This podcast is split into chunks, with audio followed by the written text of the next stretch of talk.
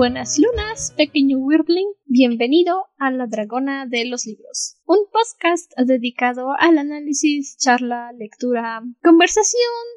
Algunas veces nos enojamos, pero todo es amigable, de nuestras lecturas favoritas, o lecturas recomendadas, o peticiones de series, películas, lo que sea que se nos ponga enfrente en este punto. Mi nombre es Andrew, soy su anfitriona y Dragon Wyrm en este podcast literario. Yo soy Ciela, una semana más con ustedes con la segunda parte de nuestro último libro. Ton, ton, ton. No el último libro del podcast, el último libro de Memorias de Idun, por cierto. Sí, de esta trilogía. Yo insisto en que la gente no está lista para Panteón y eso es porque cuando yo lo leí, hasta a mí me impresionó. Laura Gallego se superó a sí misma con Panteón. Nunca he leído un libro de Laura Gallego que diga, sí, ya conozco el patrón, sé para dónde va la cosa.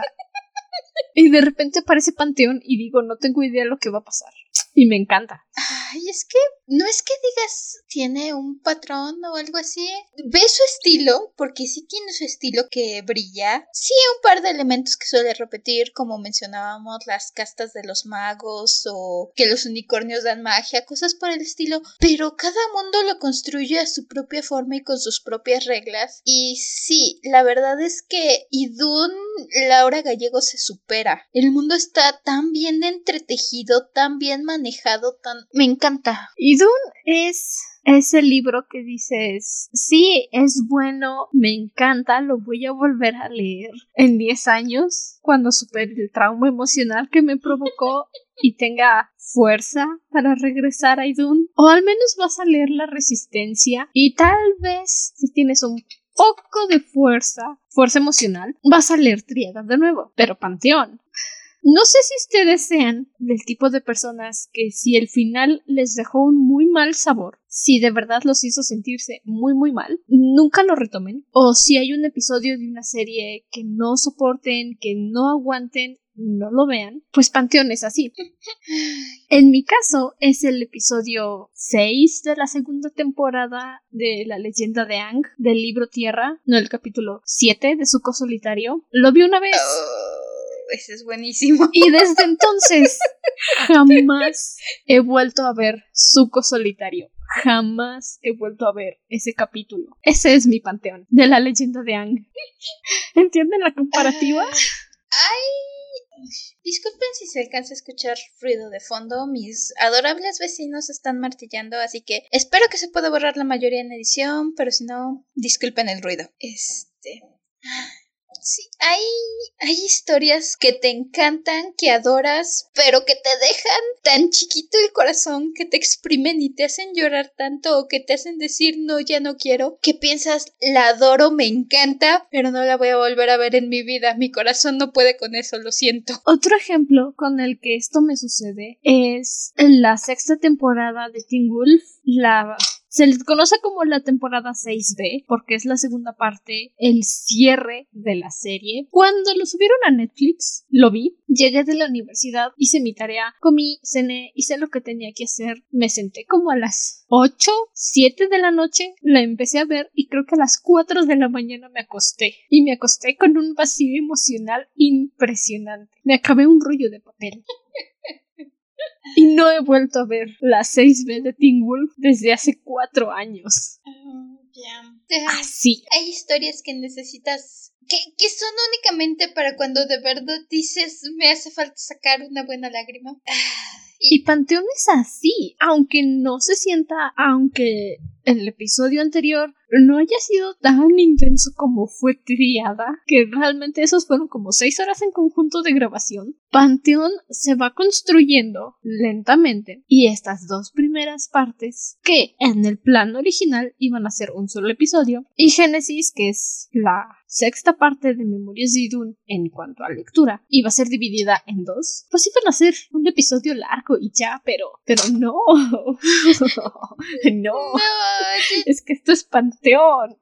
No, en Triada descubrimos que eso no nos funcionaba muy bien, que no podíamos tener tanto contenido en... Bueno, no es que no podamos tener, pero, pero es un poco cansado, suponemos para ustedes, para nosotras grabarlo, para editarlo, no se diga, y para nuestras familias el estar tener que aguantarnos grabando, así que, así que dijimos, seamos un poco sensatas y partámoslo a la mitad, porque si no, nos vamos a aventar puros episodios de cuatro horas. Nos vamos a echar puros episodios de cuatro horas con Panteón que no creo que marque el ritmo para toda la temporada. Si no se acuerdan, en, fue el episodio pasado o en un episodio de Triada que dije que nos íbamos a seguir hasta el 2023. No hay que extenderlo al 2024, así que yo creo que podemos acabar antes de diciembre del 2023.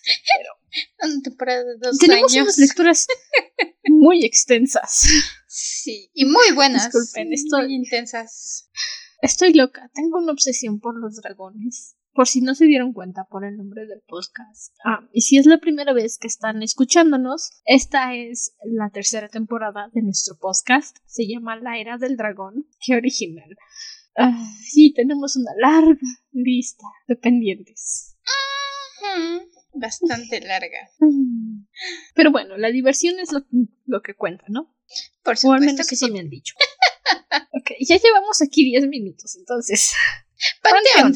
Esta es nuestra parte sin spoilers del libro de los siete capítulos que quedan de la primera parte de Panteón. Así que si les interesa la lectura, pueden quedarse a la mitad sin spoilers. Nosotros vamos a avisar cuando empiecen los spoilers y ya deciden si quieren quedarse o si quieren Ir al. leer el libro y luego regresan. Exacto. Esta segunda mitad, bueno, en realidad primera mitad, Segundo cuarto del libro de Panteón, ¿te parece? sí, este segundo cuarto del libro nos presenta el problema que ya habíamos hablado el episodio anterior, pero un poco más condensado. La vez pasada, el episodio pasado, sí, nos dimos cuenta que el problema de los dioses de Idun, que es algo que se está mencionando desde Triada, pues no es bueno para el planeta, por supuesto que no. Pero la vez pasada solo nos encontramos con Yohavi y con Karevan, y la verdad es que fueron los más nobles de los seis dioses. La verdad es que Karevan fue un pancito, fue un panquecito así nomás. Karevan va por ahí caminando en un paseo por las rocas. Y Yohavir nada más dijo, ay, cuánto viento se hace hoy. Y ya. No hubo daños, no hubo muertos. Y te pone a pensar, si el dios del viento y el dios de la roca no provocaron ningún daño, ¿qué esperanzas hay para los otros cuatro? Bueno, Yohavir en parte también la razón por la que no hubo tantos daños fue porque alcanzaron a avisar y a decirles quítense porque ahí les va el dios. Estoy muy segura que sí hubo un par de bajas, al menos entre los nuevos dragones, pero... Bueno, alcanzaron, entre comillas, porque realmente sí fueron a Celestia, a donde viven los celestes, el hogar de los hijos de Yohavir, y les dijeron, oye, va a venir un, un tornado, tienen que irse, pónganse a resguardo. No, no pasa nada, aquí nunca pasa nada, es como Nepal, el tranquilo Nepal. Hermano, ¿cómo te explico? Ah, y es ahí cuando llega Yohavir a destrozar media ciudad. Sí. Mm, Es, es intenso. Sí, Es intenso y todo lo que pasa en esta parte es todavía más intenso porque no solo es que estén llegando otros dos dioses o tres dioses, se nos mencionan algunos, pero realmente aquí en esta parte nada más llegan como otros dos, vienen por mitades. van llegando. Y se nos están revelando también muchos secretos acerca del séptimo, que realmente es lo que me interesa. Sí. Seguramente muchos lo leen y dicen, yo quiero saber de Yohavi, yo quiero saber de Karevan, quiero saber qué tipo de persona es la diosa Wina. Lo respeto, pero a mí no me interesan los seis. Yo quiero saber del séptimo. Esta parte más que nada es construcción. Lo que Panteón ha sido, como dices, es una construcción lenta. Ves la tormenta formándose, formándose, formándose. Y esta parte igual. Empiezas a ver cosas, empiezas a ver qué pasa cuando van llegando más dioses. Empiezas a investigar un poco sobre historias de fondo del séptimo. Por ahí también tenemos otra historia de fondo que me encantó, por cierto que ya tocaremos en la sección de sin spoilers, porque no puedo ni siquiera mencionar que es sin que sea spoiler, pero es hermoso. Un poco más en cuestión de mitología. Y también nos llevan un poco a conocer otras partes de Idun que no habíamos llegado a ver. Entonces, básicamente nos están diciendo, mira el paisaje, mira cómo se van haciendo las nubes. Y tú estás parado en medio de la tormenta, intentando ver si alguien va a hacer algo al respecto. Y las únicas personas que intentan hacer algo al respecto, nadie les hace caso. Y entonces solo puedes quedarte parado en medio, ver el caos y decir, ok, va a doler. no me digas. Vamos a caer por una cascada gigante. Sí. Y abajo hay rocas. Posiblemente. Va a doler. Exacto. Ya lo sabes, ya te lo esperas, lo ves venir y de todas formas, de todas formas, es que no, no hay cómo escapar de la hora que llego, no hay cómo. Hmm. También hay que tocar el tema, porque si no, más tarde voy a decir cómo es que no hablamos de esto al principio.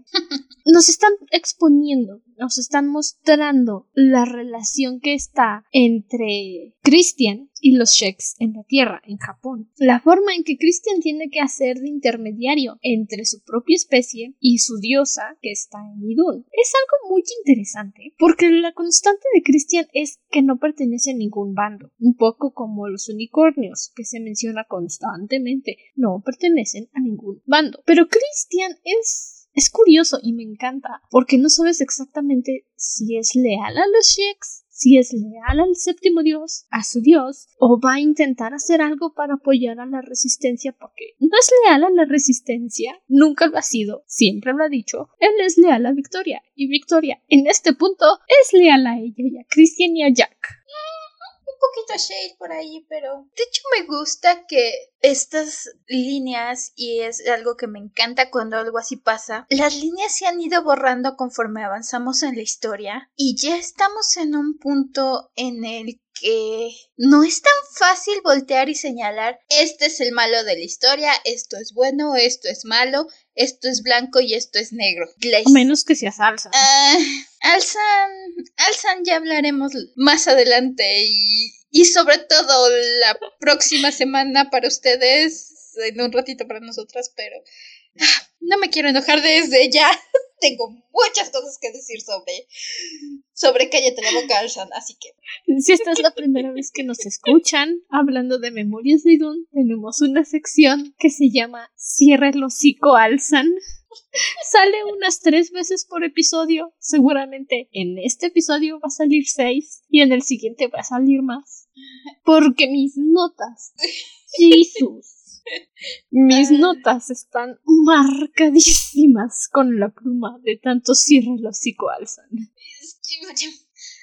Ya hablaremos del principito más adelante. Pero, para no intentar no desviarnos del tema, Sí, ahorita ya no podemos decir, como dices, es que ya ni siquiera es decir Cristian está de este lado y Victoria está de este, porque definitivamente Cristian solo le entiende de qué lado está. Victoria es fácil entender más o menos de qué lado se va a poner, del lado en que no le vaya mal a Jack y a Cristian, básicamente. Si puede estar lejos de Gerde mejor, porque hashtag no le cae muy bien, tiene muchos motivos.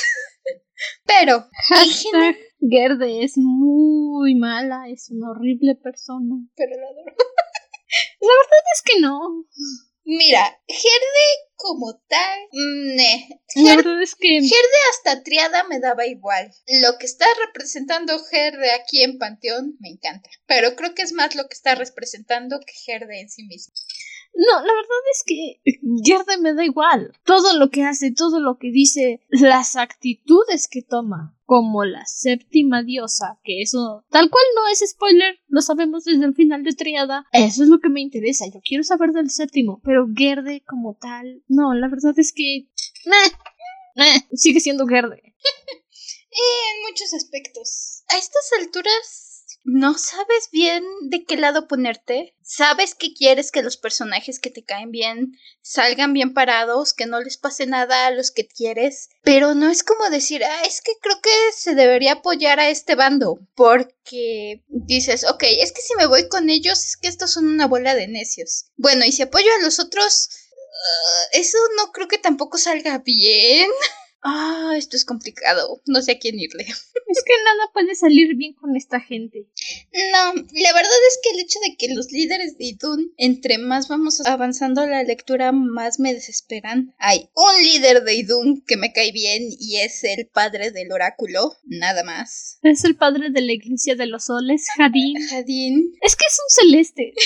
Realmente, ni siquiera el séptimo odia a los celestes. Hubo un momento, creo que fue en Triada, en el que estaban diciendo que es no, se van a ir a refugiar a Celeste los rebeldes. Ok, déjalos. Disculpe, vamos, son celestes. ¿En serio vas a meterte con los celestes? No, déjalos en paz, pobrecitos. No le van a hacer daño a nadie, son celestes.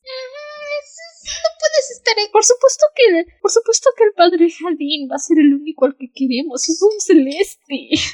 Creo que si pudiéramos tener al padre Jadín como representante y de todo Idun, tal vez podríamos llegar a algún lado. Tal vez. Si fuera por el padre Jadin, cuando Jack les advirtió en Triada de que posiblemente los dioses iban a bajar a Idun en algún momento a perseguir al séptimo, él hubiera dicho, ok, ¿qué sugieres que hagamos? Pero no, los otros estaban como de ¿Cómo te atreves a blasfemar en el nombre de los dioses? Lo peor. Pues así.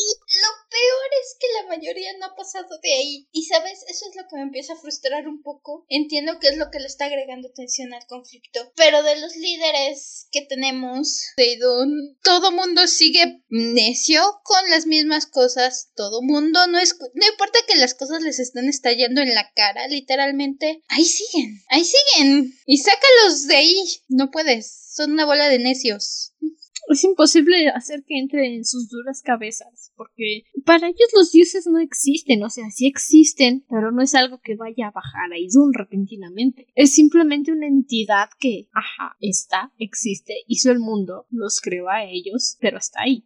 Es, es algo etéreo, algo fuera de y que no puedes tocar, alcanzar, ver en ningún momento de verdad se imaginan. Es un poco más al estilo la religión, voy a decir, cristiana católica en el sentido de que Dios es algo grande, poderoso y omnipotente que está por ahí afuera, y menos en el sentido, aun cuando muchas de sus historias van en ese sentido, pero menos en el sentido de, por ejemplo, la mitología griega, donde los dioses sí son seres grandes y poderosos que pueden crear y dar vida, pero son seres que Por están en constante si no, ¿por qué la mitología griega sería tan grande? Ajá, pero y además son seres que están Si no fu- en constante en constante contacto con sus creaciones. Por supuesto, ¿de dónde crees que salieron tantos semidioses? ¿De Hera?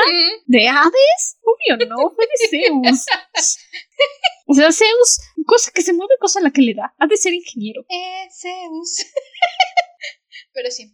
Sí, entonces así es en Idun. Los dioses son algo omnipotente y etéreo que está en todos lados y es el aire que respiras, pero que no va a llegar a tocar y a destruir tu ciudad con un aironazo. No, eso no pueden ser los dioses. Y, eh, lo que Jack les intenta y les intenta y les intenta decir es, no, es que sí son los dioses. Los dioses son fuerzas, son energía, son cosas gigantes que son tan grandes que qué van a notar si nos aplastan de camino. La verdad es que para ellos nosotros solo somos hormiguitas en un campo de flores. Ni nos ven. Ah, sí. Ah, pero no, los idunitas dicen, mi Dios me va a proteger, mi Dios va a decirme, mi Dios, tu Dios te va a pisar porque no te va a ver. Mira, tu Dios ni te cacha, ni tu nombre sabe. De hecho, ¿sabes? Eso es lo triste. Los dioses no ven tan a fijo. Ven el gran espectro de las cosas. Veían a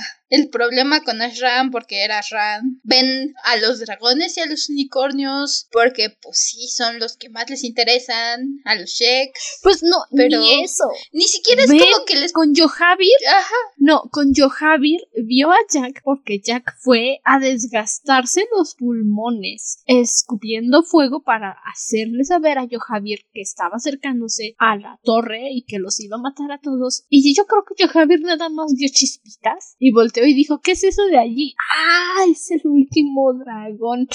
Ok, por aquí no. Bye.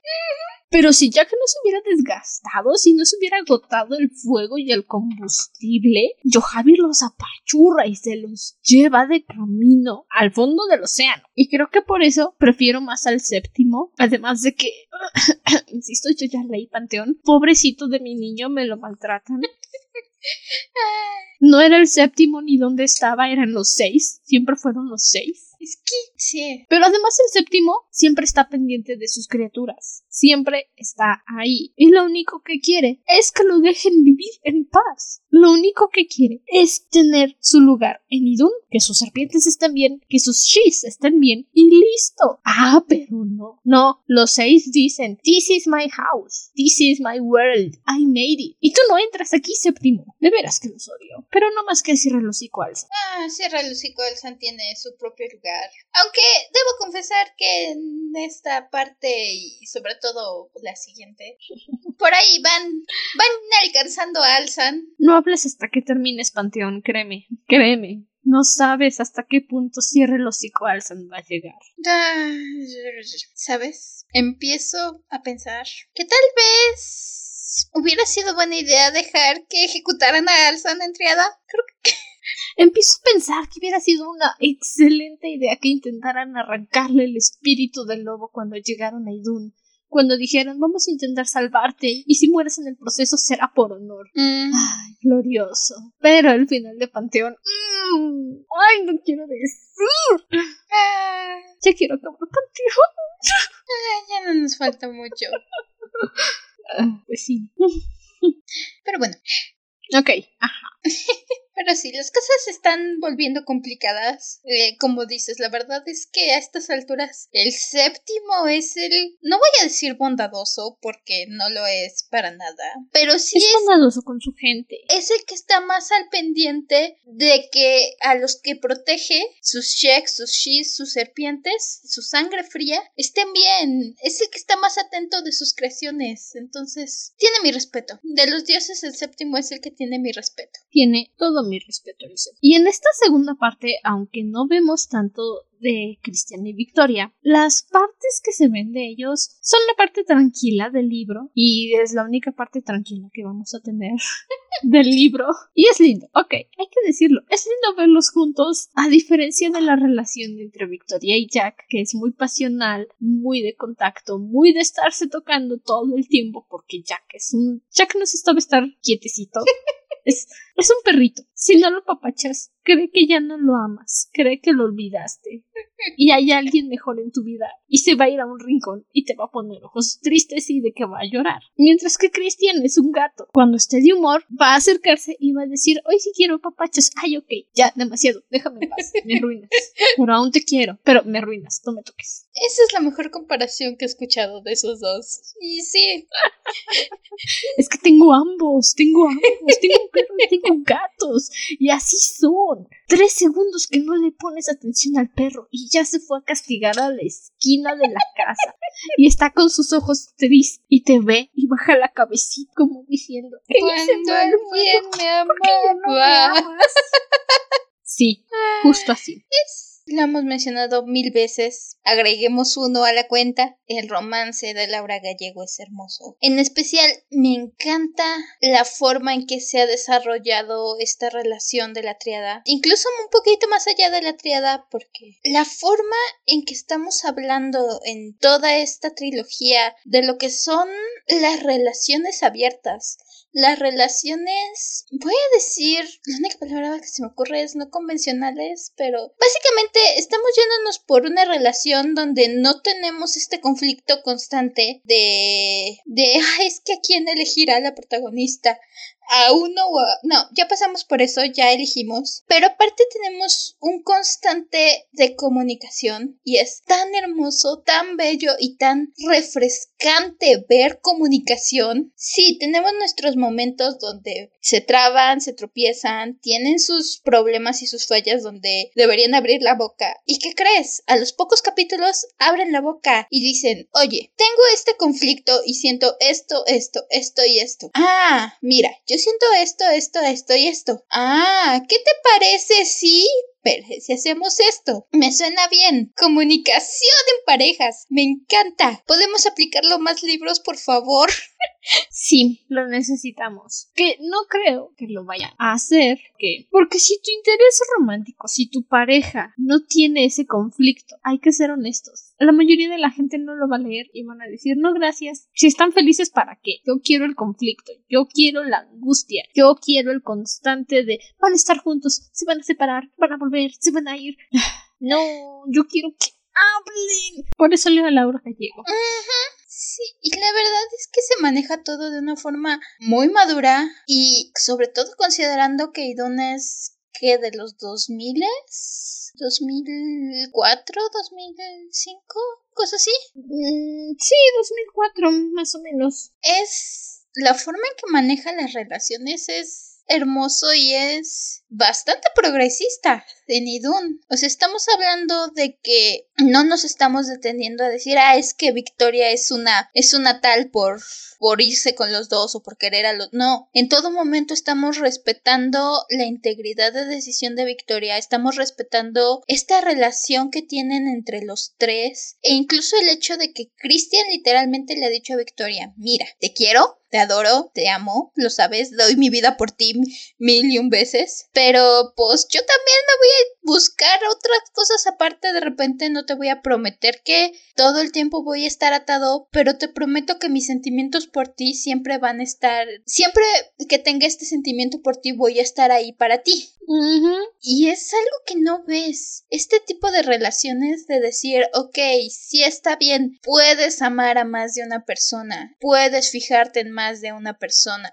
No está mal que tengas un conflicto o que quieras querer a más de una persona. Ni siquiera está mal que de repente quieras tener una relación donde todo sea simplemente darle gusto al cuerpo. No te hace malo, no te hace impuro, no te hace nada. Son cosas, son la vida. Hermoso. La hora que llego promoviendo a las parejas poliamorosas y a los asexuales desde 2004 y nadie le ha criticado. ¿Por qué no pueden ser como Laura, gente?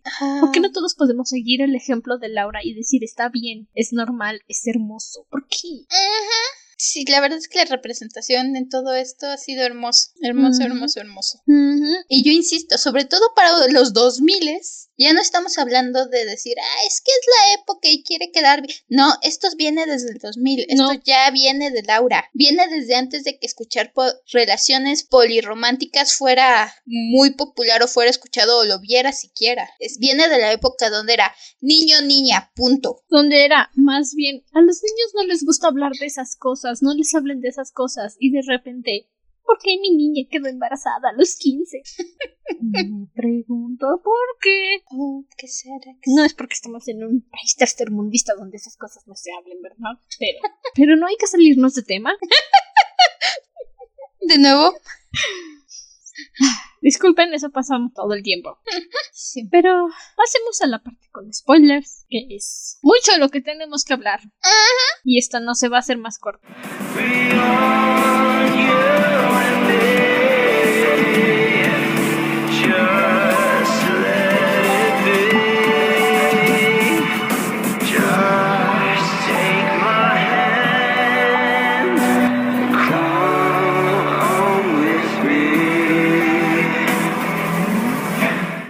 Comenzamos esta segunda parte, segundo cuarto del libro con un viaje al norte o es el sur. Siempre me confundo Nanhai. Creo que Nanhai está en el sur. No lo sé. Pero vamos con Jack a visitar a Shale. Sí, Jack está viajando a la tierra de Nanhai. Va a ir a visitar a Shale. Tiene que buscar a Shale. Y lo que están diciendo es que se ve un dragón dorado que está yendo hacia la tierra de los gigantes. Y Shale es el que piensa ha de ser uno de esos dragones artificiales. Y el modelo falso que hicieron de Jack para la lucha en el bosque de agua es falso. Y ya que llega Jack es como de ah vaya, es un dragón de verdad. Y Jack, por supuesto, humilde Oh, claro que soy un dragón de verdad. ¿Qué no estás viendo estas escamas? El único y el original. Humilde el muchacho. Ay, Humilde mi muchacho. Humilde hasta todo. la verdad es que me gustan esas actitudes de Jack. Son los ratitos donde no, no tiene el peso del mundo en los hombros y entonces puede dedicarse cinco segundos a bromear y a decir, sí, mírame, soy un dragón. Soy súper coqueto, ¿verdad? Mira estas escamas doradas. Mírame, estoy hermoso. Así Tengo que, una cola, ¿sabías? eh, como dices, de repente se pone en su plan de, ja, mira, ¿verdad que soy precioso? Pero, pero se los respeto porque tiene tan pocos momentos para poder disfrutar y no tener Para que estar presumir. para presumir y para no tener que estar intentando arreglar Idun y dando golpes contra la pared porque todo mundo le pone la pared. Porque todo el mundo le dice, tienes que obedecer lo que yo te diga. Oblígame. Sí, pobrecito bebé. Shail le comenta que está hablando con el sacerdote Imur del templo, bueno, del oráculo en Nanhai y están intentando buscar una solución a todo este asunto de los dioses, pues Karevan ya pasó por ahí. Christian los ayudó a escapar de la destrucción de Karevan y están intentando buscar una explicación y también intentan buscar algo con respecto a Ashran, a ver qué encuentran, a ver qué aparece. Y tenemos otro de esos hermosos, maravillosos, magníficos momentos en los que Jack defiende a Christian y me encantan, los adoro. Porque sé que lo quiere a su manera, sé que lo aprecia a su manera. Y siempre que alguien habla mal de Christian, Jack salta directo a la lucha. Tú no vas a hablar mal de Christian, solo yo puedo, ¿ok? No, pero es que es mi enemigo.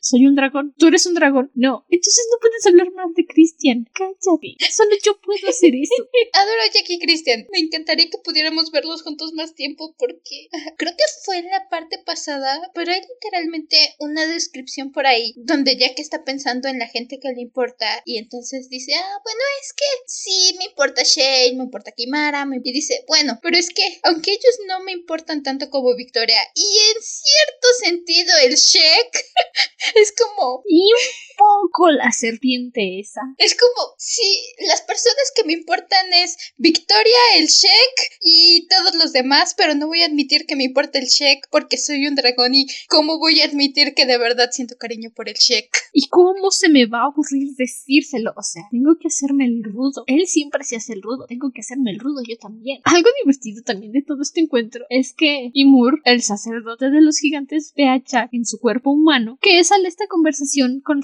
Cuando lo ve aterrizar como dragón y luego se transforma en Jack y le pregunta ¿A dónde se va tu otro cuerpo? "Mm, no lo sé. ¿Se va? Ok, y entonces ¿a dónde se va el cuerpo de Jack cuando eres Yandra? Que sí, se va. Regresa cuando se lo pido. ¿No es eso importante? ¿Por por qué nos preocupamos por estos detalles? Ah, no, pues sí, no, perdona. Perdona por preocuparme por nimiedades, ¿verdad? Pero Imur le dice a Jack, "Hmm, no eres lo que esperaba para ser un dragón, muchacho. Bueno, ya que no todos podemos ser gigantes.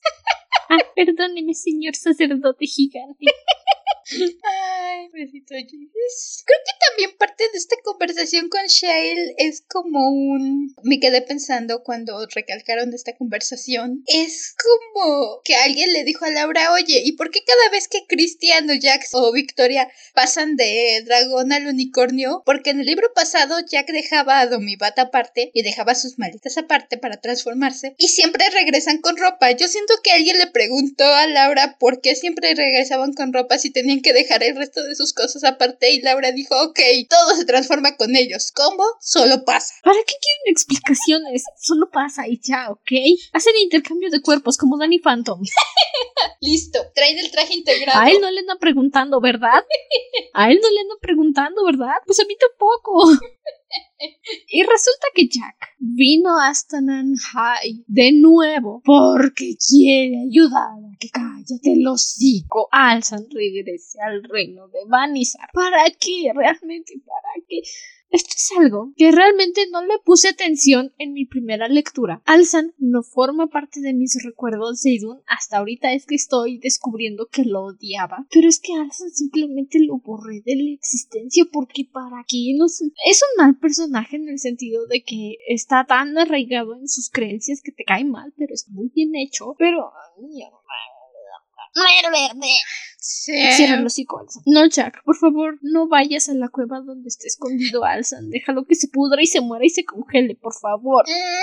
Por una parte entiendo el aspecto político que nos mencionan porque nos dicen que Cierra el hocico Alzan regresó y la gente sabe que estuvo involucrado en dirigir parte de la batalla de agua. Por supuesto, nadie sabe exactamente qué pasó, pero ya nos dijeron la parte pasada que andan los trovadores cantando canciones de Calla el hocico Alzan y de la valiente Kimara y de la valiente Kestra y luego desaparece, el rey muere y curiosamente el general desaparecido toma el trono, nos dicen que hay revueltas en Banizar, que hay gente que dice que el, el general que está de regente mató al rey para quedarse con el trono, que mató a Alzan. Entiendo el hecho de que al menos tengan que parar a Alzan a decir, oye, espera, este, yo cedí el trono o yo me fui. Lo malo es que es Alzan y ni eso puede hacer bien, pero... Realmente, todo lo que hizo Alzan, bajo la influencia del triple plenilunio, y si lo vuelvo a decir despacio, que no puedo decir esa palabra rápido, se me lengua la traba. Discúlpenme, no sé hablar español.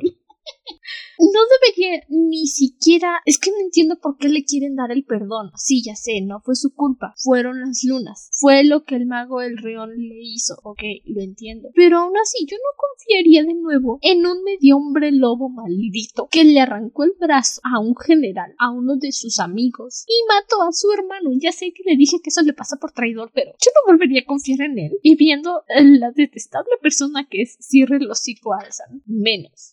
Me encanta. Voy a decir, disfruté. Disfruté. Cuando Jack va a la cueva a buscar a Alzan. y Alzan le dice, no me hables, aparición. Yo vi a Jack morir. Jack no existe más. Murió. Y... ¡Lo maltrato! Golpéalo más, Jack, por favor, golpéalo más. Me encantó cuando lo agarra del cabello y lo jalonea y le dice, ¿te parezco una alucinación? Por favor, maltrátalo más, maltrátalo más, haz lo que llore, te lo suplico, haz lo que llore.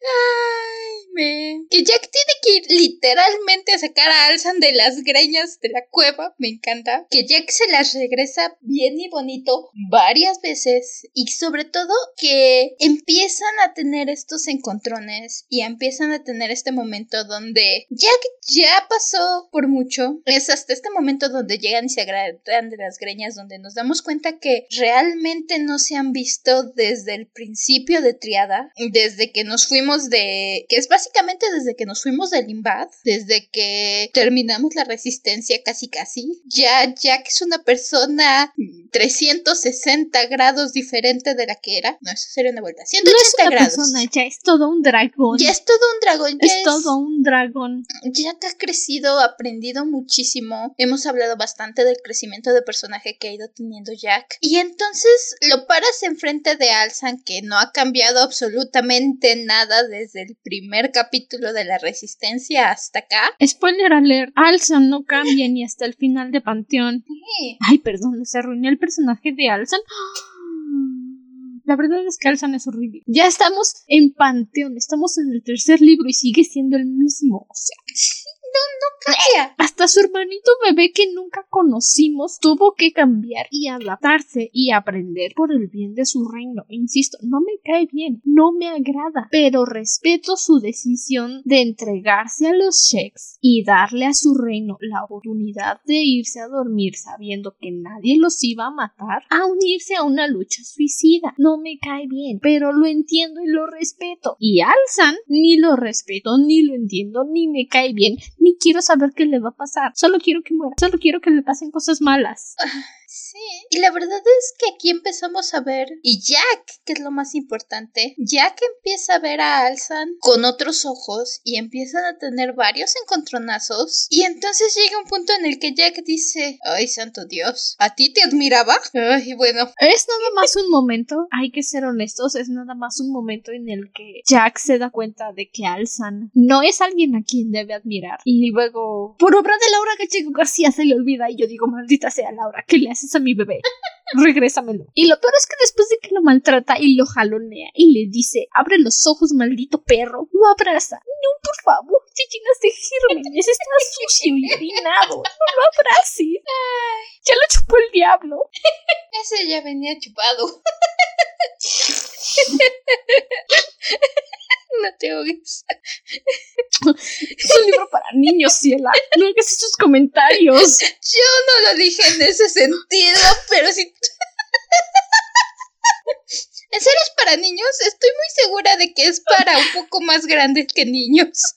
Ah, la verdad es que no lo sé. La clasificación Young Adult es, es bastante gris. Se supone que es para gente de 18 hacia arriba, pero luego dicen, ay no, es que cualquiera lo puede leer. No lo sé. No sé, es, es Memorias de Dune. Ajá, es Memorias de Dune. Pero bueno, va, lo sacan de las greñas y al principio, gracias al cielo, está muy metido en su cabeza, para variar, y no habla mucho. Desafortunadamente eso no dura el resto del libro. Se lo tiene que volver a agarrar confianza para volver con su yo, yo, yo, yo, yo. No sé, honestamente, y ya sé que vengo repitiendo esto desde Triada, no entiendo a la gente que realmente les agrada el personaje de Alzan. Y por favor, si a alguno de ustedes les encanta, explíquenme, me encantaría ver otra faceta de Alzan que no sea mi versión, que no sea la que ya estoy odiando, porque sé que hay mucha gente allá afuera que ama a Alzan, sé que hay mucha gente que le adora y yo simplemente no lo entiendo. I don't understand. No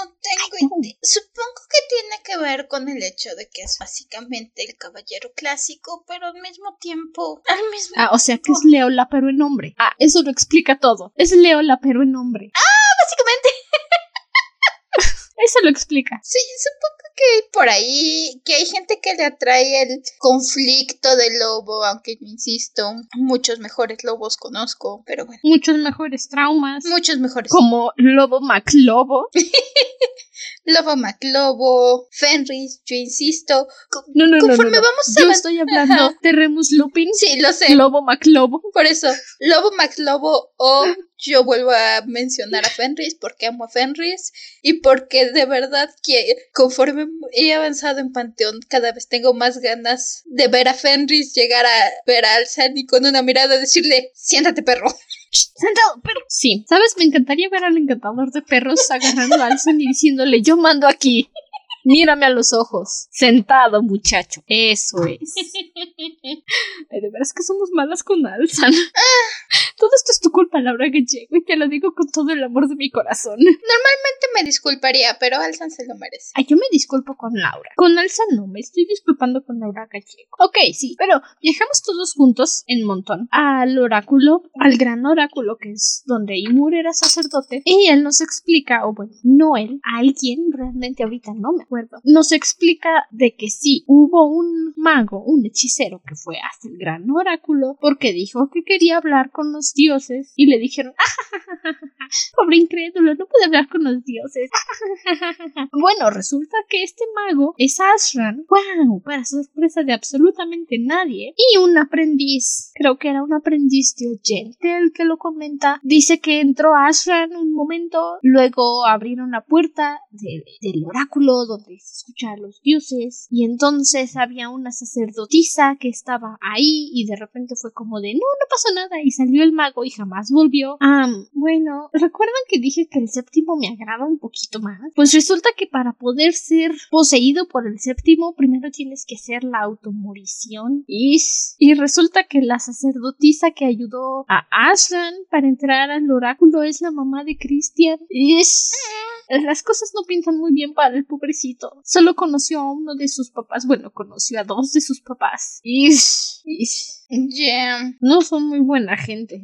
No. Tenemos aquí toda esta pequeña historia de Ashran que nos van destapando de a pasitos todo el trasfondo de Ashran. Pero sí, así como que dices. Mm". Lo más es que encontramos toda esta información en las notas, básicamente en las notas de limpieza de la sala, porque el, el padre de los gigantes antes el, padre en el sentido del sacerdote de los gigantes, se puso a buscar librito por librito para ver la historia. Mi respeto, señor, para ponerse a leer todos los registros y encontrar, mira, por fin lo encontré. Mi respeto, señor. La verdad es que no creo que haya sido tan complicado como eso, ¿sabes? Es como esas, esos modelos de caja, de casa, de muñecas. No puedo hablar español. No puede ser, ni siquiera el español no sé hablar y es mi idioma. Pero es de esos modelos de casa de muñeca que tienen sus libros con hojas en blanco, por supuesto, pero son de decoración y entonces pues Así más o menos me lo imagino agarrando su librito, dándole vueltas. Ah, no sé qué sea, pero lo voy a guardar. No sé qué sea, pero lo voy a guardar. Y luego agarrando una gran lupa para leer. Yo así me lo imagino. Tal vez ustedes tengan su versión, esa es la mía. Vamos a ver qué versión es más adorable. Es un gigante, no tiene por qué ser malo. Y además, Imur me cae muy bien. Lo quiero casi tanto como quiero al padre Hadid. Sí, Imur tiene mis respetos. Pues sí. Sea como sea, lo bueno es que logran encontrar esto. Les da un poquito más de luz acerca de lo que pasa. Sobre todo Jack y Shale, que son los que están más buzos y son los que están buscando qué hacer, cómo detener a los dioses, porque Idun se está destruyendo. Cómo evitar que destruyan Idun. Para todos aquellos a los que no les ha llegado el memo. Lo más importante, hacerles llegar el memo a aquellos que han estado diciendo, ay, no pasa nada. Los dioses nos quieren, los dioses nos protegen. Amigos, son los dioses los que van a destruir tu casa más tarde. que hablando de destruir casas, algo que sí hacen bien es avisarles en Celestia. Algún lugar de Celestia es muy grande, muy amplio, que va a llegar el tornado de Yohavir y que se tienen que marchar, se tienen que proteger. Y ellos dicen, ok, salgo corriendo ahorita.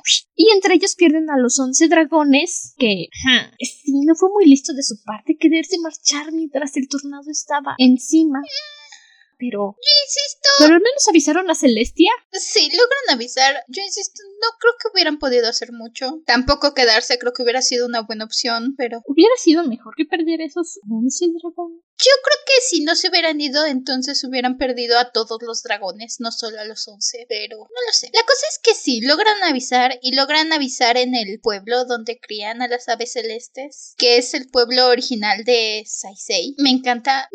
Me encanta que tienen que caminar con unos sombreros de hoja porque si no salen llenos de popo de pájaro mágico. Sí. Todas las descripciones del pueblo son. Por un lado dices, ok, esto en otro, con un autor menos talentoso, este pueblo sería muy incómodo. Pero no. Llegas hasta ver la belleza del pueblo, aun cuando te mencionan constantemente el problema del pueblo, que es un problema. No es que sea un problema realmente. Te dicen que los celestes son gente que pueden leer las emociones, que ven cómo se sienten los y han aprendido a aceptar esa parte de su gente, o sea, todo lo ven, todo lo saben, nada es un secreto para ellos y por eso mismo su vestimenta es tan suave, tan relajada, básicamente es transparente, pero solo son celestes. Mágicamente, el decir son celestes, dices, ah, ok, no hay nada morboso, no hay nada malo, solo son celestes.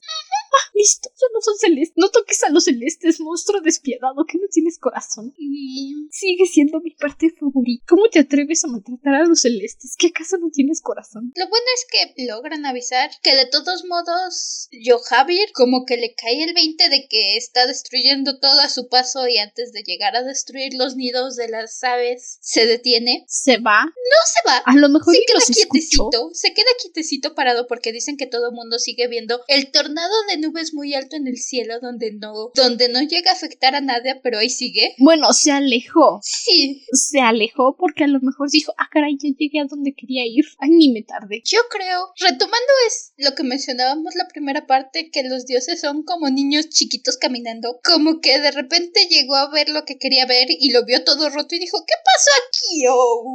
Ups. Oigan, aquí quién rompió, yo dejé acomodado. Y entonces. ¿Quién vino a hacer desastre? Yo, Javier. Tres doritos después. Ah, caray, pero sí fui yo, ¿verdad? ya me quedé quieto, ya me quedé quieto. no toco nada. no toco nada. Aquí, aquí estoy, paradito. No toco nada. Si no toco nada, no pasa nada. Ajá. Fue a su cuadrito y dijo, ya, aquí, perdón. No, mira, mira, mis manos. No, no hago nada. No, no. Soy un niño bueno. y luego tenemos todas estas visitas con Cristian y Victoria en la Tierra, que creo que pasan todas en un solo capítulo. No, según yo están divididas, pero eh, podemos hablar de ello de corrido. Ajá, es más fácil hablar de todo de corrido. Sí, es que la historia te trae por todos lados porque tienes un capítulo en Idun, un capítulo en la Tierra, un capítulo en Idun, uno en la Tierra. Y los de Idun te pasan de Jack, Shale y el Jojo, a Saisei y la vieja loca, a... ¿Cuál Jojo? Alzam. ¿A los Jojos? No. ¿Están aquí los Jojos? ah, no me emociones. Lo siento. Yo pensaba que iban a estar aquí los Jojos. No. Yo estaba pensando yo en Sigua. No, no, pero bueno. Ah, cierre el hocico, entonces. Chale. Pero sí, te traen de una perspectiva a otra. Entonces es más fácil hablar de corrido de, de todo lo que pasa con, con Chris y con Vic. De Cristian y Victoria. Y es que lo que está pasando aquí con el señorito Sheck es que está intentando ayudar a los Shecks, así es él, a crear una ventana interdimensional para que sea así es él directamente quien se pueda poner en contacto con Gerde y no tengan que estar hablando a través de Christian, que es el único que puede ir y venir, pero no quiere ir y venir. Qué flojera. ¡Qué desgaste de energía! Deja tú la flojera. ¡Qué desgaste de energía! Y algo curioso, que realmente yo sí digo, maldita sea Laura, te odio, es que empieza a formarse una conexión entre Christian y Cecil. Y me encanta. La adoro. Es preciosa. O sea, Cecil dice que ella fue cortejada anteriormente por Seshak, por el antiguo rey de las serpientes, y ella le dijo, no, gracias, no quiero. Ah, pero sí quiere con el hijo, ¿verdad? pues sí, yo también quiero. Me quijazo. Partidazo. También tienen esta conexión también se empieza a formar porque Christian le está enseñando a Ciesel a adaptarse a la idea de que ahora está en un cuerpo humano porque la pobre no se acaba de adaptar, no soporta lo feo que es ni lo caliente que es, le choca. Y Chris No la culpa. no, esa parte me encantó. Tiene este cachito de descripción desde el punto de vista de Cieser, donde dice, "Ah, es que, es que mira esta cosa fea, ¿qué son estos apéndices? No me puedo deslizar. ¿Y qué son estas cosas? Y está muy caliente y me choca. Pero mira qué bonito pelo. Ah, pero mira qué bonito. Algo bueno, algo bueno salió de todo esto. Sí, Y Christian está ahí para decirle, a ver, necesitas acostumbrarte a que tu cuerpo es caliente, así los humanos les gusta interactuar con otros humanos, ya sé, es una lata, te choca, pero la gente así va, así, así son los humanos, necesitan de otros humanos, por eso se te acercan, no pueden hablar telepáticamente, No, a fuerzas tienen que abrir el hocico. Falsa. Mm, y también le está enseñando a ver la belleza en la tierra. Porque si él dice, es que mira esta cosa, qué fea es. Y Cristian le dice, sí, ya sé. Pero también tiene sus lados bellos. Mira esto, esto es bonito. Mira cómo se ven las luces de la ciudad. Mira esto. Le está abriendo toda una nueva perspectiva.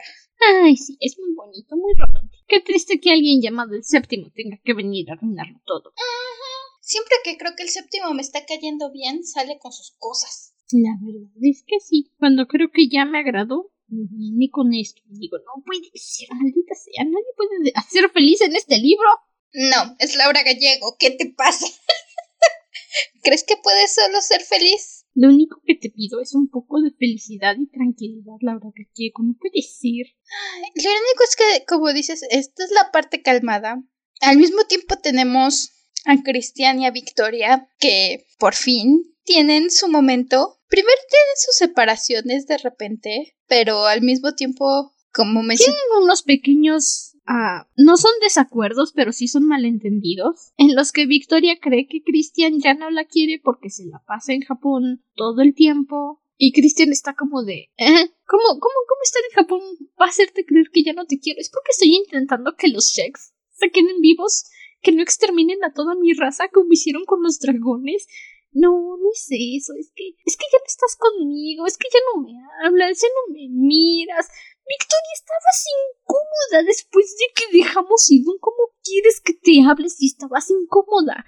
No, voy a esperarme a que estés tranquila, a que hagas las paces contigo y tu mente, y entonces voy a venir. Pero es que ya no me das ni los buenos días porque estás dormida, no te quiero arruinar el sueño. O sea que todo lo monté yo en mi cabecita. Sí. Ah, Ah, chiquita. es también es, es como dices esta falla de comunicación es el hecho de que Cristian y Victoria siempre se han visto por las noches y a ratitos también lo muestra mucho. Victoria está acostumbrada a que cuando está con Jack, Jack está de encimoso todo el tiempo y arrepegado, como dices, como perrito. Y sí tiene sus momentos con Christian, pero siempre han sido momentos robados, siempre han sido momentos aquí y allá, de repente te estoy y de repente no. Y entonces no está acostumbrada a que Victoria tiene como la Se idea. desacostumbró más bien. Ajá. Ya estaba acostumbrada a que Christian estaba con ella todo el tiempo, pero no estaba enfrente de ella todo el tiempo. Más bien se desacostumbró a la distancia de Christian porque nunca tuvo problemas, nunca dudó de él. Fue después de que empezó a curarse su cuerno que tuvo esta duda, que empezó a decir, ay, vaya, ya no me quiere. Es porque Jack todo el rato está encima de mí, ya no me quiere. Se desacostumbró. También creo que lo que ella pensaba era, siempre había motivos por los que debían de estar separados. Él estaba en el bando enemigo, cada quien andaba por su lado, las cosas andaban muy complicadas. Y luego tuvimos los momentos en triada, donde al final de triada los tres andaban muy unidos. Y entonces yo creo que también Victoria en algún lado de su mente dijo, ok, por primera vez voy a estar completamente a solas con Christian. No va a estar Jack, no va a estar Shale, no va a estar el odioso, no voy a tener a la gente encima de mí por mi relación con Christian. Pues vamos a poder estar juntos todo el tiempo. Y Christian siguió tomando la relación exactamente igual. Te veo un ratito, te quiero mucho, pero me voy tres días a hacer mis cosas. Se desacostumbró. Porque, insisto, Victoria estaba muy tranquila con cómo funcionaban las cosas antes. Fue. Todo esto es culpa de Jack por encimoso. todo es culpa de Jack por a cada rato estar buenos días, Victoria. ¿Tienes hambre, Victoria? Victoria, vamos a salir. Victoria, vamos de paseo. ¿Ves lo que provocas, Jack? ¿Ves lo que provocas? Haces que la gente se vuelva emocionalmente dependiente. Y tú, ¡ay! Dragón tenías que ser de veras. Tenías que ser dragón, Jack. Pero por supuesto, Victoria le dice a Christian es que si ya no quieres estar conmigo, solo dímelo. Me lo hubieras dicho antes de que pasara lo de la otra noche. No puede ser, me siento una tonta. Y es cuando Christian dice, ¿Eh? ¿De qué hablas, Victoria? Pues es que ya no me quieres. ¿Quién dice? Pues yo. Y entonces pasa la cosa más bonita y más preciosa de todas. Y Christian le dice a Victoria que hagan una unión mental. Básicamente un matrimonio chic. Ah, sí. Bueno, Y entonces tienen este momento muy íntimo, muy hermoso, que realmente, a lo mejor alguien se va a enojar, pero lo tienen que leer. De verdad, esto lo tienen que leer. Es. Es precioso. es hermoso. Primero tienen por fin eh, la culminación física y luego Chris le explica a Victoria que para que su lado humano sí le gusta, pero que su lado Shek necesita otro tipo de conexión, otro tipo de relación. Todavía le da tiempo. Básicamente le dice, ¿a ti te gusta un dragón? ¿Te gusta un Shek? ¿Estás ok? A mí me gusta un unicornio. Necesito que también me guste un Shek, ¿entiendes? Y Victoria dice, ah, sí, ya entendí. muy bonito porque a Chris tiene sus dudas y también eso pasa, en cierto momento llega a tener sus dudas, más que nada porque no está acostumbrado a de verdad sentir algo por otra persona que no sea Victoria. Y es en esta ocasión Victoria la que se acerca, se para, se pone al ruedo y le dice a ver, ¿qué te está pasando? Y Cristian le dice, es que creo que estoy formando una relación con con Shizuko, con Seisei. Y es que también necesita... Sí es él. Sí es él. Sí es él. Saisei es de Sí. Sailing. Sei- Mira, sí sé que es un mago amable, sé que es de la casa de Hufflepuff y todo, y es en parte celeste, pero si vas a decirle esas cosas, yo creo que sí te va a mandar un maleficio imperdonable. Sí, lo sé, lo siento. Es que los nombres se parecen y se confunden en mi cabeza a veces. Pero sí, con sí es él. Está empezando a formar esta relación con ella y cuando habla con Victoria es Victoria la que le dice, ok, mira, esta vez yo soy la que tiene experiencia amando a dos personas. Una vez tú me dijiste que yo era libre de amar a la persona que yo quisiera y que solo te pertenecían lo que yo sentía por ti, que yo podía amar a Jack. Es justo que tú también quieras a otra persona, es justo que tú también necesites la relación con un Sheik porque es un tipo de relación muy diferente y lo respeto. Tú puedes elegir también estar con ella, yo voy a estar aquí es muy bonito porque ahora es se voltean los papeles por un ratito. No dura mucho, pero por un ratito se voltean las cosas y ahora es Victoria la que está guiando a Christian. Ahora es Victoria la que le está diciendo, a ver, así funciona, no te preocupes, yo te quiero y no va a cambiar la cosa entre nosotros. No me voy a poner de loca celosa y a decirte, solo puedes estar conmigo. Eso sería muy hipócrita de mi parte. Solo Gerde, pero porque es Gerde. Solo Gerde, pero porque es una furcia verde.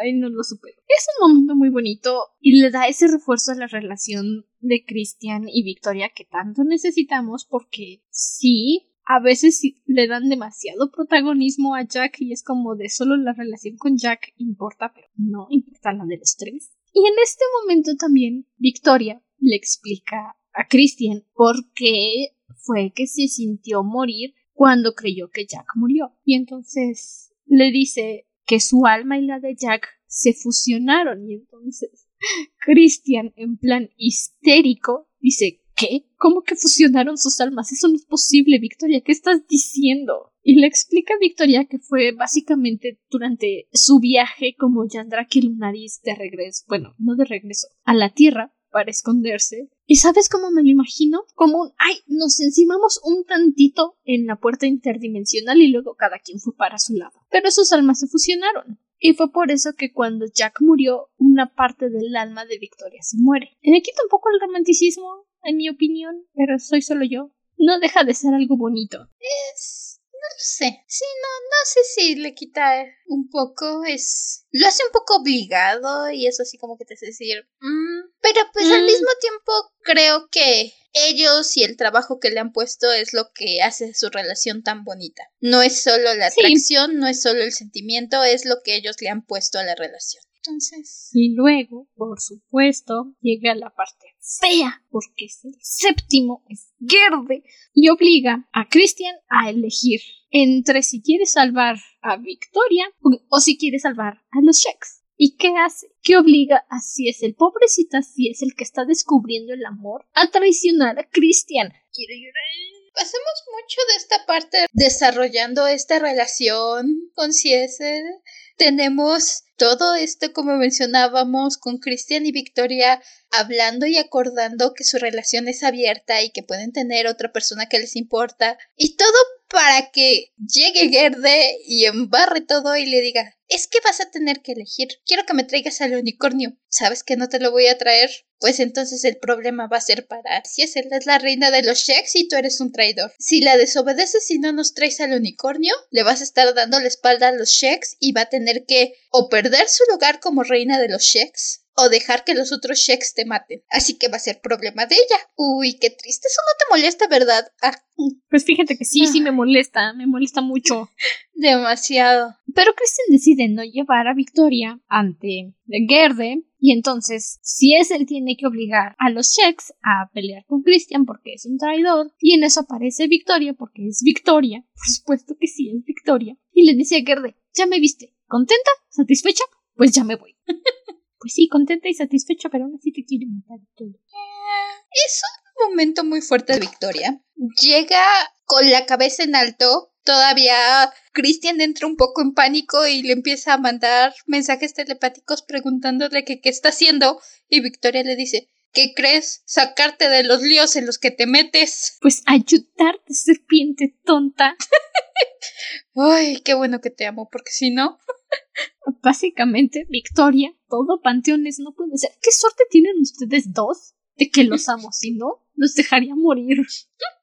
Siempre he dicho Victoria es el corazón del grupo, pero en Panteón también se está volviendo el cerebro del grupo. Christian siempre está alardeando y diciendo y orgulloso y presumiendo que los Sheks son racionales, que piensan, que planean las cosas, a diferencia de los dragones, que son instintivos y no sé qué, y no sé qué tanto, y que las arañas. ¿Y qué hace Christian? Responde por impulso, actúa de acuerdo al instinto. ¿Dónde está tu razón? ¿Dónde está tu planeación? Fondo de decir, ay, yo voy a planear las cosas para que no pase nada malo. Nada. Quedó. Y mientras tanto llega Victoria y se para enfrente de todos y les dice, a ver, yo soy Lunaris, soy el último unicornio porque Ashran mató a todos los otros unicornios, yo no me quise meter, él se metió conmigo, Así que no me pueden culpar por estar en su contra. Los unicornios siempre fuimos neutrales. Fue Ashran el que se fue en contra de los míos y el que se fue en contra de mí. Así que, ¿qué le van a hacer? Y hasta los sheiks se quedan así como de, bueno, sí, pero de todos modos vamos a, ejecutar al traidor, porque es un traidor. Y mientras tanto, mientras tanto, Christian ya le ofreció a Shizuko, le voy a decir Shizuko, así es más difícil que confunda el nombre. Ok. Christian ya habló con ella y ya le dijo, oye, puedes venir conmigo. Y ella le dijo, estás loco, soy la reina de los sheiks, no voy a traicionarlos. Y hasta tienen este intercambio que me fascina este intercambio porque le dice, Christian, están hablando telepáticamente mientras están enfrente de Gerde y le dice, es que sientes algo por mí, no lo puedes negar. Y ella le dice, no, no lo estoy negando, pero eso no es suficiente. Y entonces agarra a Christian y le dice, ¿no confías en mí? Y ella agarra y le manda igual el pensamiento porque es un check. Piensa, son seres racionales, no son de irse por el corazón. Le dice, es que ¿cómo quieres que confíe en ti? Y agarra a Christian y se le queda viendo y le dice, pues Victoria sí confía en mí. Pues Victoria confía en mí y no me pide pruebas de confianza. Y básicamente es como de, pues vete con tu Victoria. ya lo hice. Es, es este momento donde Christian se da cuenta que Shizuko sí le va a pedir que le dé la espalda a Victoria y que si no lo hace se lo va a reprochar y ya no va a contar con ella y que Victoria no le va a reprochar si elige irse con Shizuko, no le va a reprochar que le dé la espalda. Y es este pequeño momento donde se da cuenta y dice es que me quedo con Victoria porque si no la eligieran, no me culparía. Y eso hace que más quiera elegirla. Es hermoso. Es hermoso. Es maravilloso. Es todo lo que necesita nuestro corazoncito. Y bueno, regresando a Idun, que pasan todavía muchas cosas y ya llevamos aquí hora y media y no llevamos ni la mitad de lo que leímos. Jack, Shale y Sierra los Alzan visitan a Idion, el gigante forjador de espadas, porque recuerdan, Idion dijo que quería conocer al portador de Domibat. Y van y se presenta, e Idion tiene la misma reacción que Jack y le dice, ah, no eres como esperaba. Esperaba más de un dragón, ¿sabes? Y luego aquí tenemos algo interesante. Idion menciona le dice a Jack, pensé que todos los dragones tenían tres ojos. Y es como de, ¿ah? Disculpa, porque resulta, sucede y acontece que hubo un dragón hace muchos, muchos años que estuvo enamorado de las tres lunas y quería subir a verlas. Y voló y voló y voló e intentó alcanzar a las lunas, pero al final no lo logró y se desmayó, pero no murió en la caída. Las lunas lo salvaron, las diosas lo salvaron y le concedieron un tercer ojo para poder ver el futuro. Domiva es la reencarnación, por así decirse, de ese dragón. Y entonces fue con Idion, el gigante, y le dijo necesito que me hagas una espada así, así, así, así y así. Y cuando el gigante terminó de forjarla, que le dice muy orgulloso a Jack, tardé días haciendo los detalles porque nunca había trabajado en algo tan chiquito, pero quería que se viera perfecta. Y dato curioso, Domibat es el dragoncito que está en la empuñadura de la espada. Tiene ahí su tercer ojito. Divino. Y le dice a Domibat, ¿cómo vas a hacer que esta espada no pueda ser tocada por nadie? Y entonces le dice, simple, voy a incendiarla. Y solamente Jack va a poder tocar la espada. Y le da un mensaje a Ideon para que se lo aprenda y se lo dé a Jack cuando se lo encuentre. Y me encanta que Ideon le dice, me hizo repetírselo hasta que se aseguró de que me lo aprendí de memoria y desde entonces no lo he olvidado. Y yo nada más me imagino a Jack. Ah, mira, qué interesante. Espera, mi bat, ¿qué? ¿Cómo que él sabía lo que iba a pasar? ¿Qué? Era mucha información, siendo justos. Siempre es mucha información para Jack. Es que le sueltan bombas de. de 30 kilos de información a la vez. Pobrecito. De por sí es es un. De por sí es bruto. sí.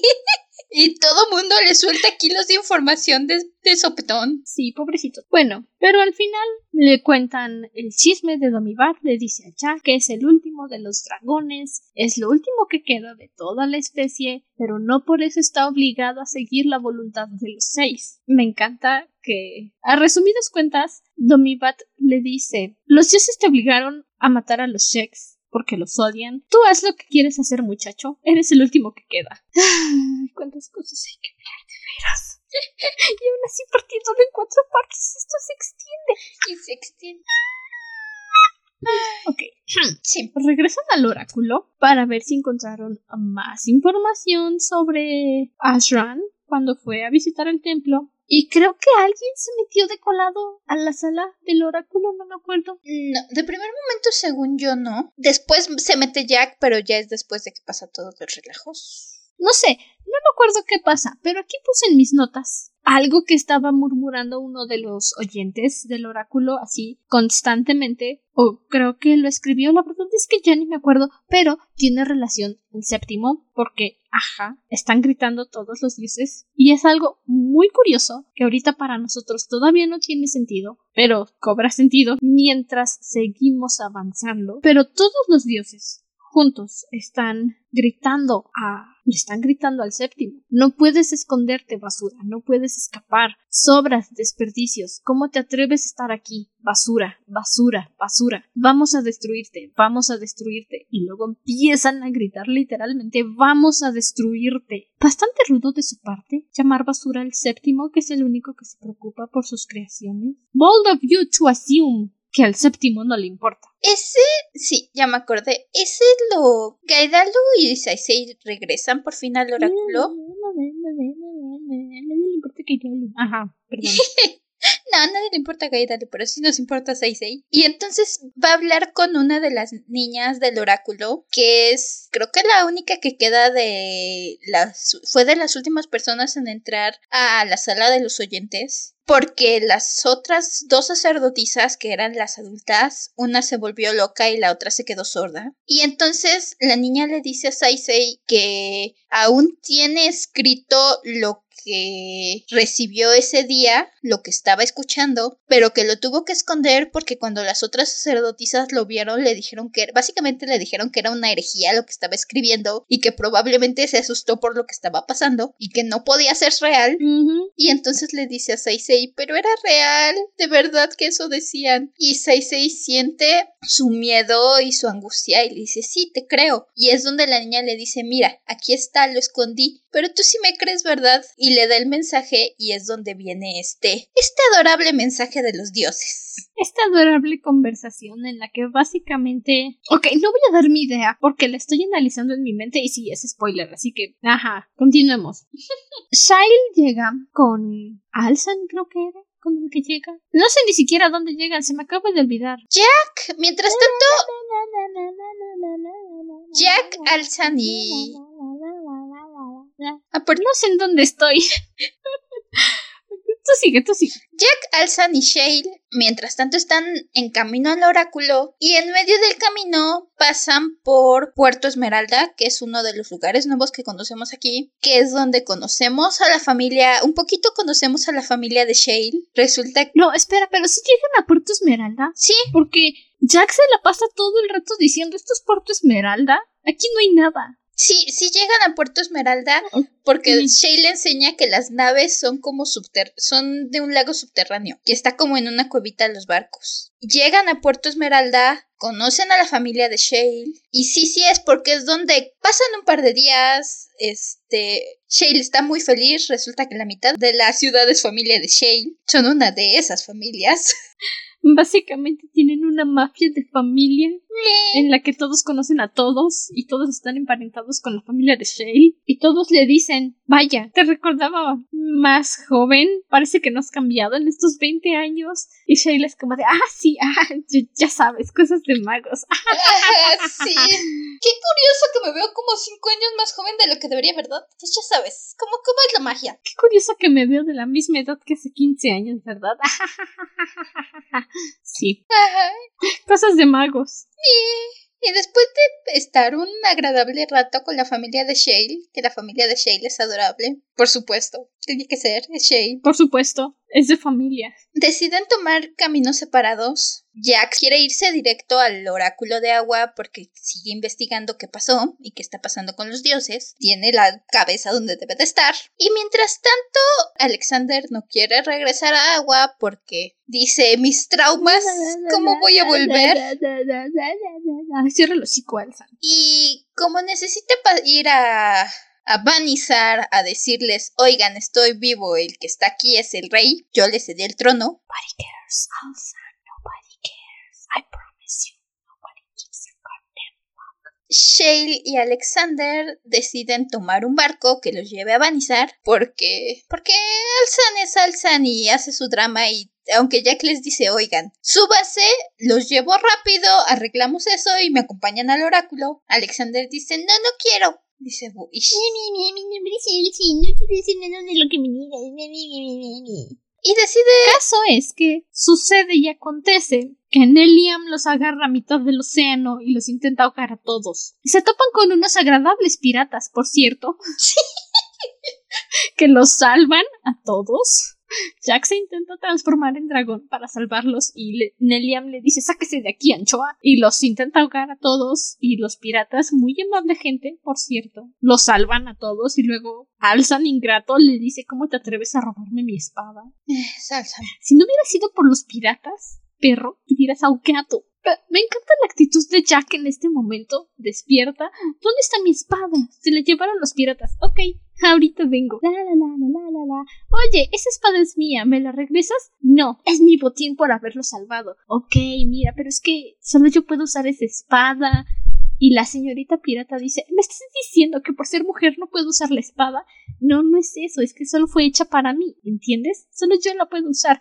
No, no es cierto. Está bien, agarra la espada, intenta usarla, verás que no puedes. Y si no puedes, me la regresas. Y también la del otro tipo, por fin. Y entonces la señorita pirata intenta agarrar a Domibat y se quema. Y Jack le dice, ¿ya ves? Solo yo puedo usar esa espada, fue hecha para mí. ¿Me la regresas? Y entonces el señor jefe de los piratas le dice, sí, toma tu espada fea. Ni la quería. Ni se puede vender. Eh. Ni vale tanto. De hecho, se queja un poco por con la pirata que hizo el trato. Que yo me imagino mucho. a la pirata con su cara de Pikachu sorprendido cuando se quema la mano. Sí. Pero el jefe pirata se queja un poco porque le dice, ¿ya ves? ¿Para qué la apuestas? Pude haberla vendido antes de que se dieran cuenta que no la podían agarrar. Uy, ¿cómo, cómo eres tonta de veras? Por eso eres gourmete. Que sí, Jack más o menos es, el pirata ve a Jack y dice, ok, si es que eres el último dragón, no me voy a meter en pleitos con el último dragón, no soy tonto. ¿Se da cuenta, por cierto?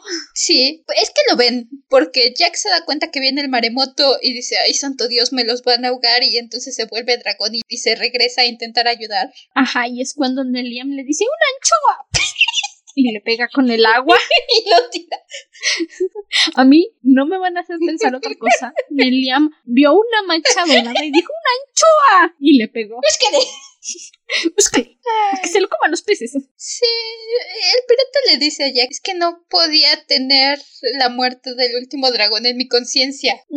Y mira, no te voy a matar, o sea, sé que no soy rival para ti, eres el último dragón. Pero estas islas son algo ilegal y están en un lugar secreto, así que ¿cómo le hacemos? Es que, mira, esta es una de piratas y nadie puede entrar aquí. Y pues eres. Es que. Es que traes al hijo de la familia esa que domina toda la tierra. Este. ¿Qué hacemos? Y me encanta que Jack es como de. Ok. ¿Qué te parece que me llevo a mis amigos y aquí nada pasó? ¡Súper! ¡Me encanta! ¡Bye! Puñito. Nosotros no decimos nada, nadie va a decir que sabe dónde están las islas. Es más, ni siquiera vi dónde estaban y como nos vamos a ir volando no voy a ver nada. Tú no te apures. ¿Islas? Hasta aquí se acaba. ¿Qué islas? Aquí solo hay agua, hay un barco destrozado. No sé de qué me hablas, amigo pirata. Guiño, guiño. y el amigo pirata, ok, ay dragón, me caes bien. Y aquí es cuando Jack entra al oráculo de Gardaf. Luego de que la ola de Neliam casi lo destruyera, la magia de Shail lo mantiene activo, lo mantiene, pues, en forma, sostenido. Él tiene una muy larga conversación con Domibat que realmente no sé si tenemos tiempo para hablar de todo esto, del origen del universo y de dioses y esencias. Creo que vamos a necesitar un especial para hablar exclusivamente de todas estas cosas porque... Es una conversación muy grande, muy bonita. Él y Domibat hablan. Con mucha información. Sí, hablan mucho de los dragones, los sheks, del origen del universo, sobre los dragones. De los unicornios. Es que. Sobre. no, de verdad que esto. Vivir, sobre lo que es vivir para odiar, pero amar algo así es. Tienen, tienen esta frase muy bonita. Es que, ay, de verdad que esto sí está muy complicado.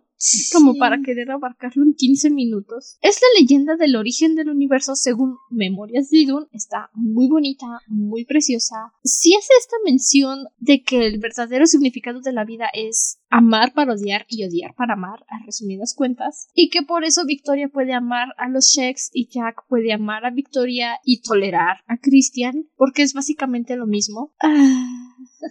es que sí.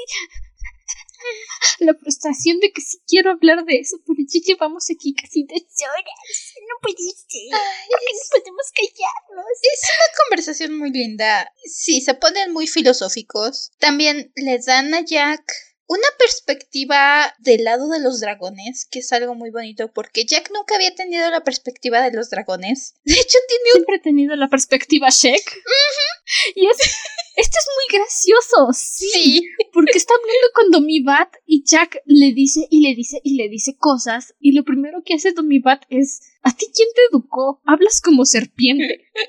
Y Jack, bueno, una serpiente me salvó la vida y una serpiente me enseñó a ser dragón porque, ¿qué crees? No tengo maestro. Nadie se preocupó por mí. Ay, pero bien lindo Domibat. Me encanta, me encanta. Porque se está alejando Neliam y Domibat ya no tiene la energía para, pues, aparecerse frente a Jack y le dice, oye, by the way, si tienes tiempo, déjame pelear con Hayas. Por fin, choque de espadas. Me encanta, me encanta, ¿sabes? Sí. No me lo quites. Solo déjame pelear con Hayas cuando, cuando puedas. Pregúntale a la serpiente. Dile que quieres hacer unos cuantos choques de espadas. Por fin. Sí, porque primero le dice, es, es, que necesito pelear con las serpientes. Y Jack le dice, no puedo matar a Christian, si sabes. ¿Quién sabe que lo tienes que matar? Solo déjame pelear, por fin.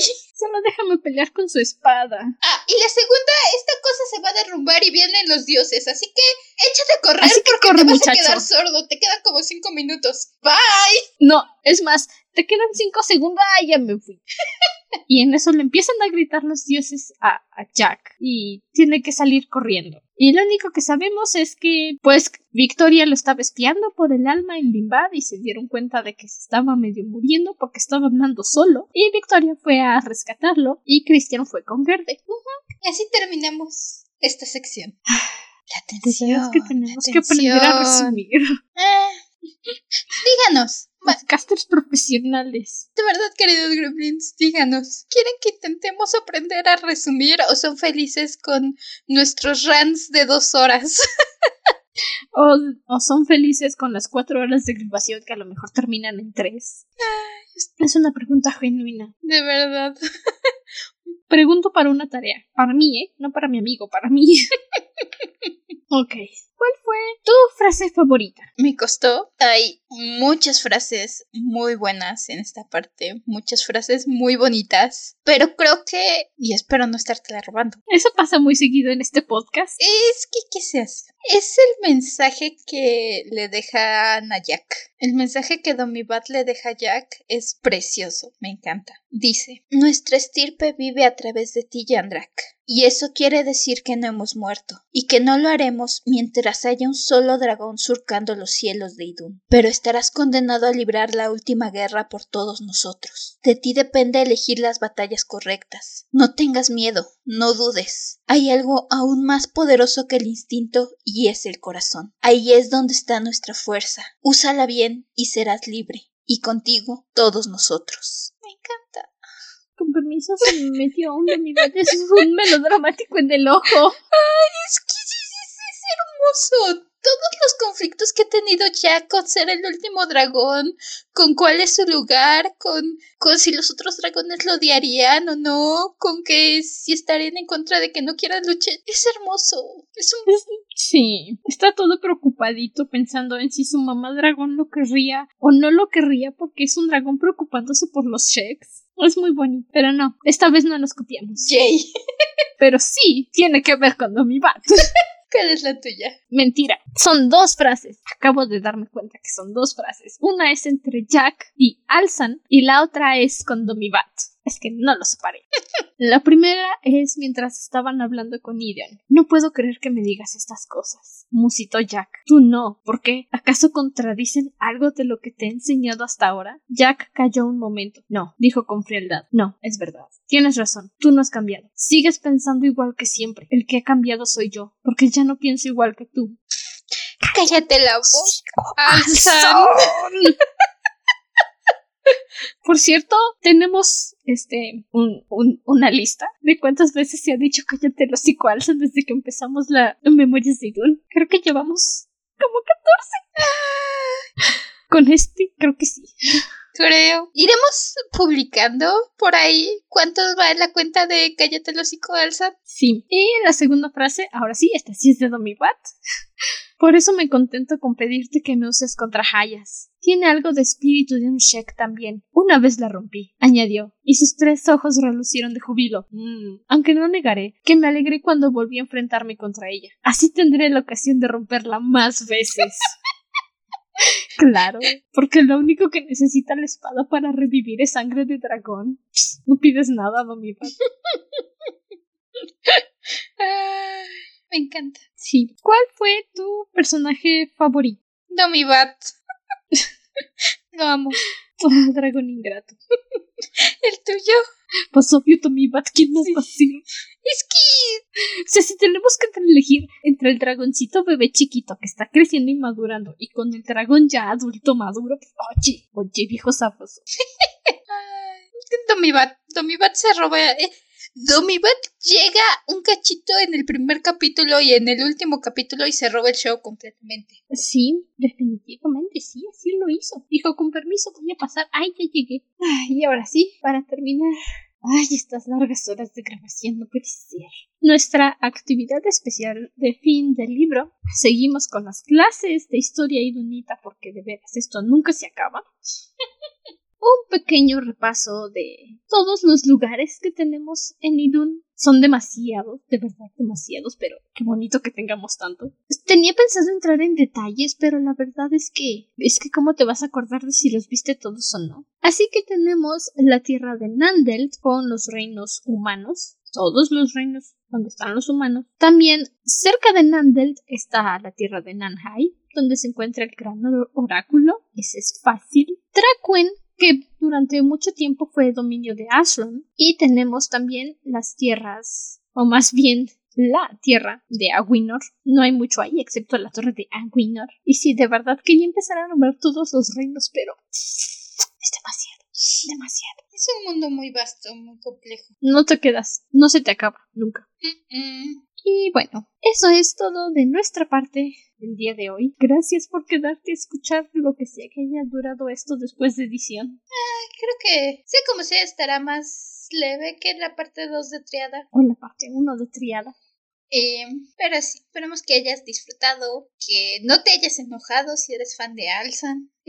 De verdad, no es con mala intención, simplemente a nosotras no nos cae bien. No.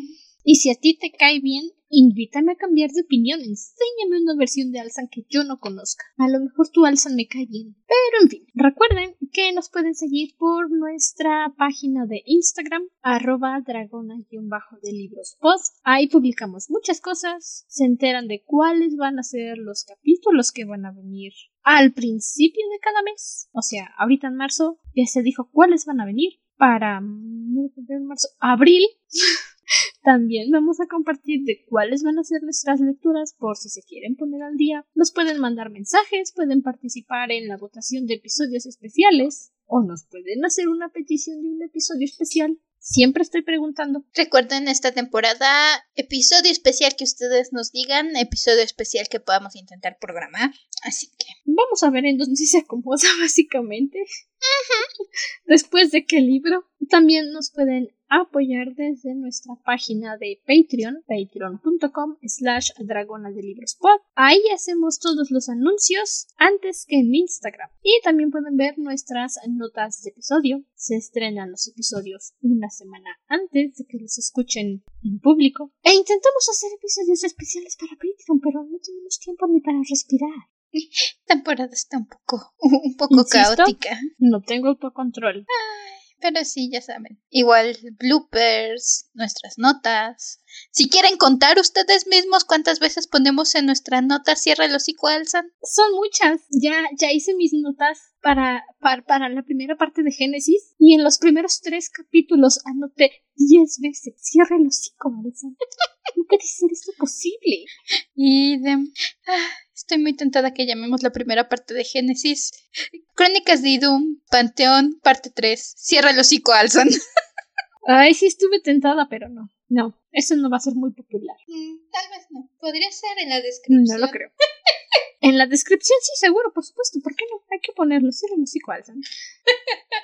Como sea, esperamos que hayan disfrutado de este episodio, que al menos les hayamos hecho reír con nuestras locuras, con nuestras ideas y mi mal español, que no sé por qué no sé hablar español. Se supone que es mi idioma Hasta entonces, permanece cómodo y seguro dentro de tu cuerpo. Nosotros nos volveremos a reunir en el siguiente episodio. Hasta la próxima luna. Bye.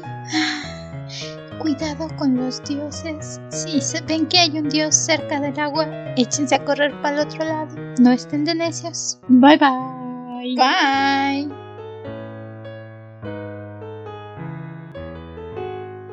El nuevo diseño del logo del podcast es una ilustración de Satki Hirokun en Instagram.